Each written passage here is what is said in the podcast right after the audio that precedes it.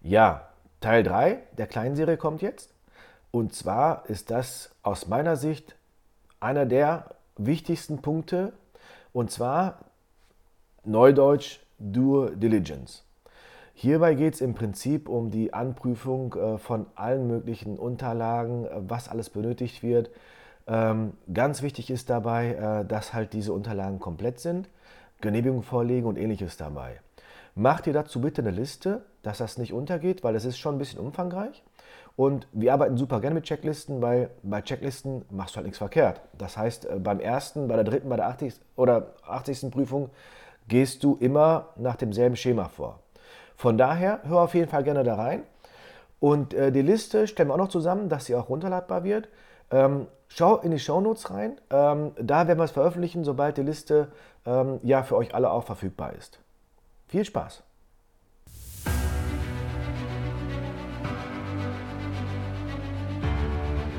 Herzlich willkommen beim Irgendwas mit Immobilien Podcast. Dein Podcast zum Thema Immobilien und Investments. Ich hoffe, in der heutigen Folge erhältst du neue Sichtweisen und auch Denkanstöße. Also hör auch jetzt rein. Viel Spaß. Jetzt gehen wir davon aus, wir haben das Objekt gefunden. Das ist grundsätzlich ist man in einem Bereich, man ist sich in die Handels einig und man könnte jetzt theoretisch an sowas wie einen Kaufvertrag denken. Da kommt der Bereich Due Diligence. Das ist ein ganz wichtiger Bereich und zwar haben Immobilien viele Faktoren, die man beachten muss.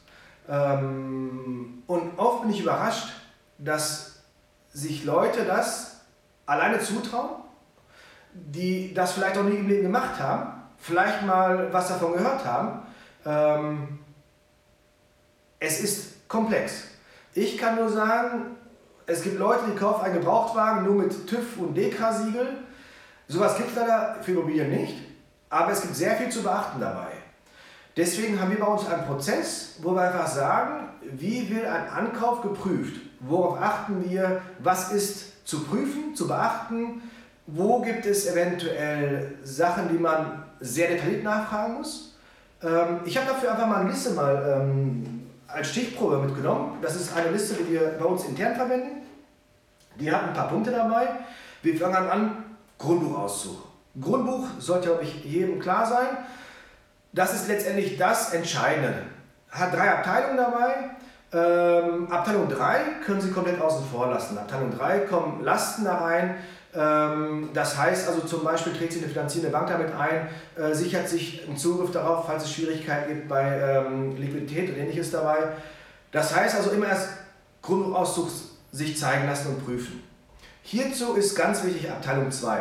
Abteilung 2 sind Rechte drin, Wegerecht eventuell, Übergangsrecht, äh, Leitungsrecht zum Beispiel. Ab und zu stehen irgendwelche RWE, Travostationen mit drauf, die haben ein Recht eingetragen. Also Abteilung 2 wird nicht gelöscht.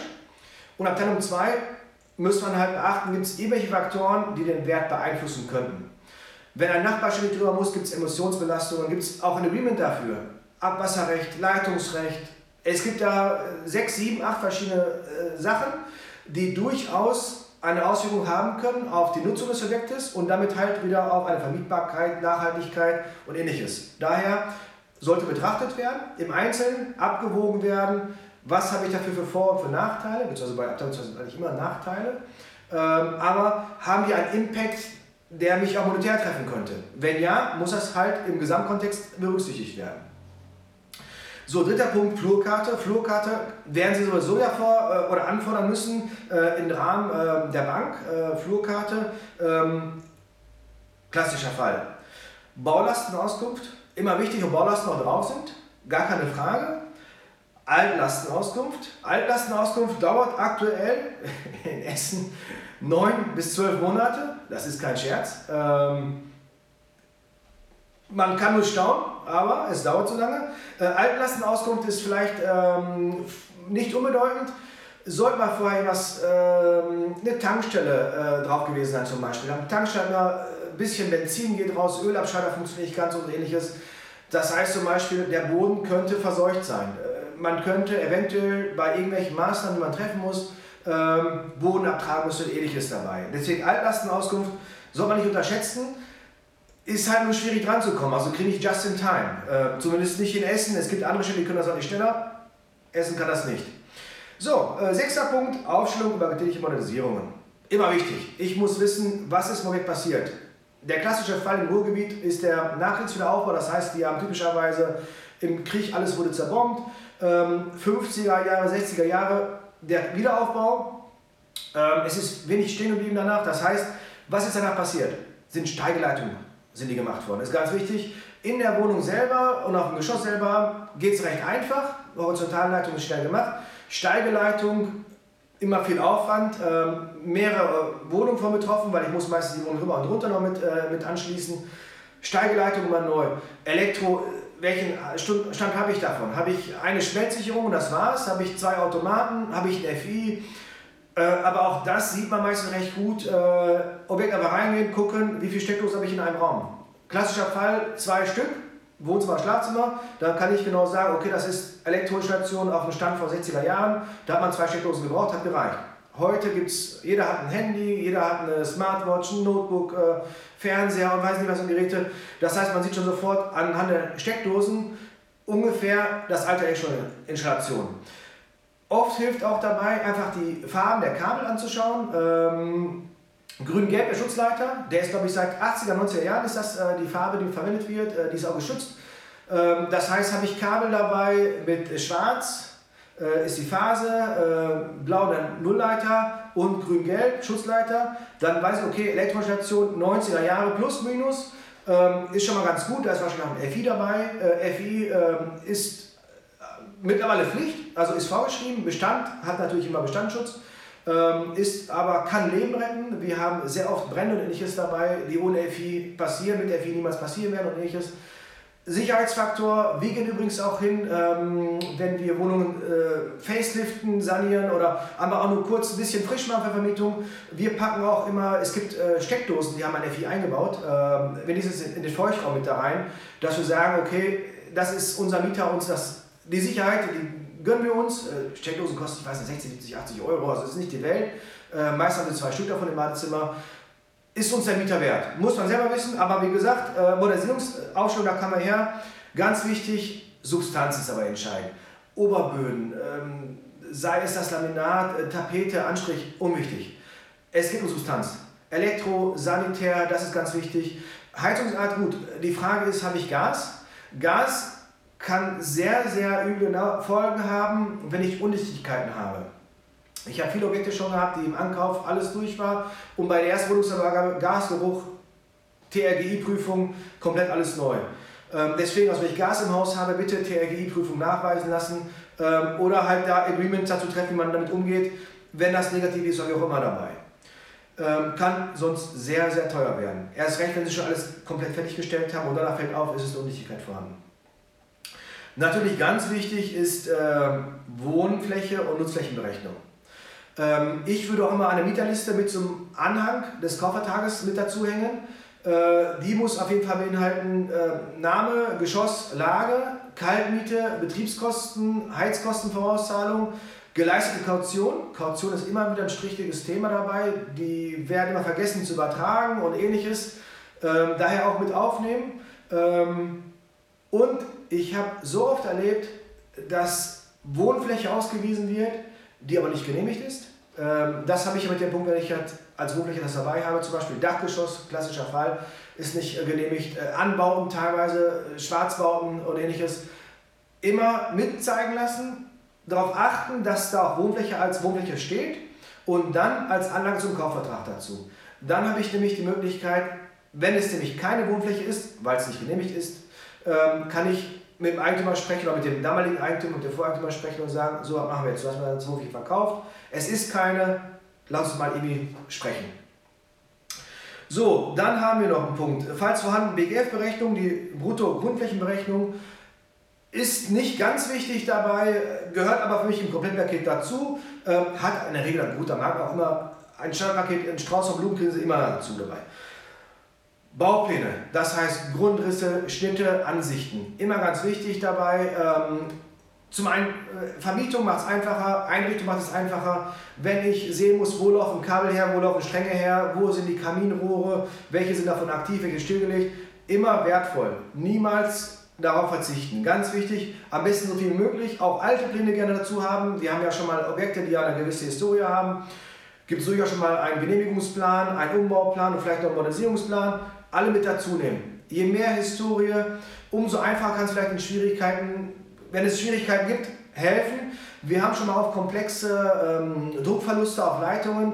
Da ist es schon mal ganz gut, wenn man sieht, da ist in dem Zuge mal das gemacht worden. Man kann also Sachen daraus ausschließen oder einschließen oder es hilft in der Regel. Deswegen nach Möglichkeit alles, was man dazu kriegen kann, einfach nehmen. Baubeschreibung.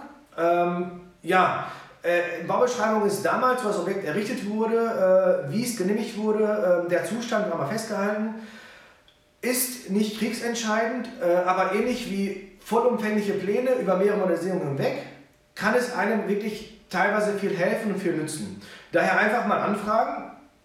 So, falls Teileigentums besteht eine Teilungserklärung. Ähm, Teileigentum heißt ja, wir haben ein Haus, acht Wohnungen drin äh, und da haben wir jeweils einzelne Wohnungen aufgeteilt an einzelne Eigentümer verkauft nach dem WEG-Recht. Hier ist ähm, im WEG-Recht oder Teileigentumsrecht die Bibel ist die Teilungserklärung. Das ist mal unser Spruch dazu. Die Teilungserklärung regelt ganz klar, was gehört wem, welche Kosten und Nutzenlasten habe ich dabei. Ähm, es gibt da ganz viele Regelungen, die muss ich kennen. Ähm, viele Regelungen können auch mit eventuell irgendwelchen finanziellen Risiken verbunden sein. Daher bei Teileigentum immer Teilungserklärung vorher zeigen lassen, lesen. Es sind meistens 30 Seiten, wobei es ist davon letztendlich entscheidend 10, 12, 13. Der Rest ist die Aufteilung, die, die Anteile und ähnliches dabei. Das ist nicht so entscheidend dabei. Ähm, oft ist auch bei Teileigentum Aufteilung der Gemeinschaftsräume, eventuell Garagen und ähm, Kellerräume oder Dachbodenräume, ist oft in Jahren getauscht worden. Mieter machen das schon unter sich. Ähm, oft ist es auch so, dass einer meint, der liegt jetzt besser, der ist größer, da ist ein Fenster äh, oder der ist vermüllt, das ist jemand anderen kann auch zu Schwierigkeiten führen, vielleicht in dem Zuge mal vielleicht das mit prüfen, ob auch der eingezeichnete Raum dazu, der zugeordnet ist zu den Teileinheit, ob der auch so genutzt wird. Energieausweis, klar, ist überall Pflicht. Ähm, es gibt auch Kennwerte drauf. Energieausweis war eigentlich eine gute Idee, ähm, hat sich nie durchgesetzt. Ähm, wir selbst haben jetzt bei der Vermarktung ich bin nicht an, an Vermarktung dabei, aber wenn uns vielleicht ein, zwei Anfragen oder ein, zwei Interessenten wirklich nach Energieausweis explizit fragen und fragen nach einem Kennwert darin, dann ist es schon viel. Die Idee war nicht schlecht. Immobilie, welche Energie brauche ich, um mein Objekt zu beheizen oder auch mal Wasser zu kriegen dabei, Vergleichbarkeit herstellen. Es nützt aber effektiv, ich weiß nicht, wir haben aktuell, glaube ich, um die 200 Vermietungen und vielleicht 100, 150 Verkäufe im Jahr lass davon zwei, drei Interessenten wirklich genau nachfragen, welchen Wert habe ich dabei. Wir legen natürlich immer den dazu, ist am Exposé mit dabei. Aber hat sich durchgesetzt, brauche ich auf jeden Fall, ist vorgeschrieben, muss auch übrigens auch beim Kaufvertrag äh, oder beim Notartermin vorliegen. Mietverträge, nächster Punkt. Ganz wichtig, gibt es Sondervereinbarungen. Also erst einmal alle Verträge kriegen, alle querlesen. Hier kommt auf jeden Fall Augenmerk darauf, habe ich irgendwelche Sondervereinbarungen? Hat jemand alleiniges Gartennutzungsrecht? Habe ich jemanden Stellplatz irgendwie zugewiesen? Habe ich jemanden etwas überlassen zu irgendwelchen anderen Zwecken? Ganz wichtig. Dann wichtig, daraus mal eine Liste ziehen, welche Kautionen sind vereinbart auf Vertrag und welche Kautionen wurden mitgeteilt, die auch geflossen sind. Wenn es ein Loch gibt, unbedingt reden. Wenn es da irgendwelche Unschwierigkeiten gibt, auf jeden Fall reden. Übrigens Kaution, nochmal, ja, Kaution ist sehr oft ein schwieriges Thema oder was immer wieder Diskussionen und Rückfragen und, und Unklarheiten stimmt, Verzinsung.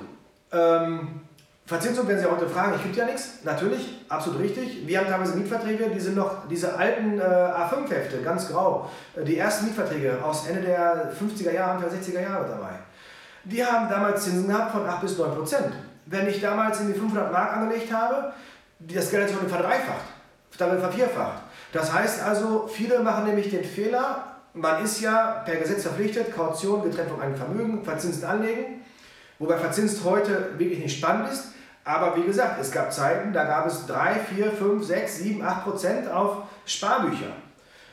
Wenn das jemand nicht gemacht hat, das kann ein paar Euro ausmachen, durchaus. Äh, daher ganz wichtig, Kaution nochmal aus Mietverträgen selber ziehen und als Gegencheck dazu gucken, was hat der Verkäufer mir aufgestellt, welche Kaution denn momentan vorhanden ist. Wenn es da ein Gap gibt dabei, muss man klären. Ähm, dann habe ich noch einen Mietaufschwung, hatten wir gerade schon mal kurz besprochen gehabt. Ganz wichtig dabei, es muss dabei stehen, wenn es Wohnraum ist, auch die Bezeichnung Wohnraum. Sollte das nämlich nicht genehmigt sein, habe ich den automatischen Haftung mit drin. Kaufvertrag, Kaufvertragsentwurf, das wird gleich das nächste Thema sein, das nächste Video. Kaufvertrag ist nämlich ein, ist ein Thema für sich, das können wir nicht einfach mit da reinpacken. Wir sind schon bei 14 Minuten, ähm, würde ich gerne ein eigenes Video zu machen, das kommt gleich. Letzter Punkt, Wohngebäudeversicherung. Ganz wichtig, wir haben so oft Objekte, die unterversichert sind. Da hat jemand mal vor 30 Jahren die Wohngebäudeversicherung abgeschlossen, dann kam ein Anbau dazu, dann kam noch das Sackgeschirr ausgebaut dazu, eventuell wurde noch vielleicht irgendwas noch umgebaut, noch geändert. Ähm, Sie haben einen Schadensfall und die Versicherung sagt, ja, du bist unterversichert. Wir kennen nichts vom Anbau, wir kennen dein Nackgeschoss nicht, das heißt, du hast 30% Unterversicherung, wir ziehen jetzt 30% von dem Schaden ab. Da steht uns die Versicherung zu, sind die absolut legitim dabei. Daher ganz wichtig, sofort vor dem Kauf noch klären, Wohngebäude, wie ist das versichert? Sind Anbauten versichert? Ist da ein gleiter Neuwertfaktor da drauf? Habe ich einen SB vielleicht da drauf? Ähm, ganz wichtig, ziehen wir uns auch gerne dabei die Schadensquote einfach mal. Habe ich ein Objekt, was sehr schadenslastig ist? Ähm, sprich, bin ich kurz davor, bei der Versicherung gekündigt zu werden oder ähnliches dabei? Das kann mir wieder einen Rückschluss darauf bieten, was hat der Eigentümer an Investkosten und an Schadhaltung mehr reingesteckt. Ähm, auch das ist in dem Zusammenhang sehr, sehr spannend, weil es miteinander konkurriert. Ähm, daher Wohngebäudeversicherung, Police, zeigen, prüfen, insbesondere sind Anbauten mit drin, sind die Wohnflächen, Anzahl der Wohneinheiten, also je nachdem, es gibt ja verschiedene Arten, wie man Objekte versichern kann. Ähm, wenn man unsicher ist, einfach Versicherungsfachmann dazu ziehen, äh, letztendlich zählt ja der Gebäudeneuwertfaktor, ist der gleitend, ist er nicht gleitend. Also da mal kurz gegenchecken, ähm, weil es gibt sehr oft nämlich äh, da Risiken drin, die man auf Meeresblick nicht sieht. Ja, das wäre kurz unsere Due Diligence Liste. Ähm, wir wären mit dem Thema einmal kurz fertig. Wenn es Fragen zu den Themen gibt, ich weiß, das wäre jetzt ein bisschen viel auf einmal, auch vielleicht ein bisschen zu schnell und vielleicht nicht in die Tiefe reingegangen. Ich habe mal kurz unseren Ankaufprozess mal dargestellt, oder das ist auch der Ankaufprozess, den wir auch für unsere Kunden machen. Den haben wir nach und nach entwickelt. Ähm, wir haben uns dazu einige Gedanken gemacht. Ähm, wenn Sie dazu Fragen haben, irgendwas nicht ganz deutlich war oder unklar ist, schreiben Sie es in die Kommentare rein. Ähm, ich werde die auf jeden Fall alle persönlich lesen und zeitnah beantworten, alle Fragen. Gerne machen wir auch noch ein Folgevideo, wenn es ein Thema ist, wo wir vielleicht ein bisschen tiefer reingehen sollten, wo man irgendwie vielleicht das zu an der Oberfläche geblieben ist. Auch das machen wir gerne, überhaupt kein Problem. Hinterlassen eine kurze Nachricht, ansonsten gerne teilen. Ähm, für Freunde, Bekannte, die auch vielleicht ein Interesse an dem Thema haben könnten. Wir sehen uns im nächsten Video. Da geht es um das Thema Korbvertrag. Ich hoffe, dir hat die heutige Podcast-Folge gefallen. Weitere Hinweise und Links findest du auch unter www.irgendwasmitimmobilien.de. Hast du Fragen? Dann schreib es jetzt in die Kommentare. Wenn dir diese Folge gefallen hat, dann freue ich mich auf eine 5-Sterne-Bewertung von dir. Abonniere den Podcast und hör auch wieder in die nächste Folge rein, wenn es wieder um irgendwas mit Immobilien geht. Dein Christian Gottschling.